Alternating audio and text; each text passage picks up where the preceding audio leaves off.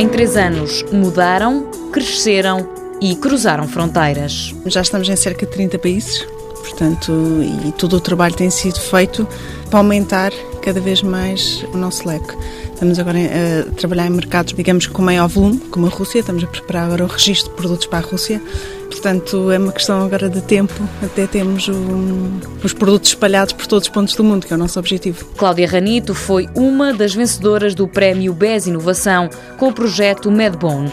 Recebeu 25 mil euros. Tanto a ajuda financeira como a ajuda do apoio do marketing, registro de propriedade industrial e isso tudo foi uma mais-valia para chegarmos até onde, onde estamos hoje em dia. Começou sozinha, hoje em dia são cinco. A equipa está a aumentar, obviamente, é natural também damos resposta ao mercado e pouco a pouco vamos crescendo em termos de equipa à medida que vamos chegando cada vez mais longe. A sede é em Cascais, a Medbon trabalha no mercado da ortopedia e da dentária. Neste momento só temos o osso sintético só.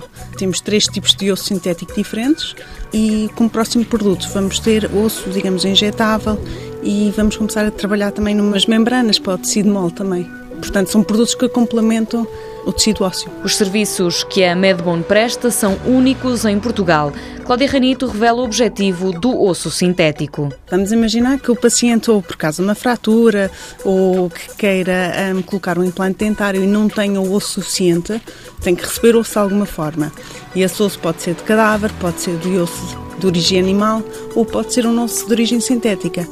O osso é colocado um, normalmente pelo médico, estomatologista, dentista ou ortopedista, que coloca o nosso osso e o nosso osso serve como matriz temporário. A empresa pretende continuar a contratar e a conquistar novos países. Mundo Novo, um programa do Concurso Nacional de Inovação BSTSF.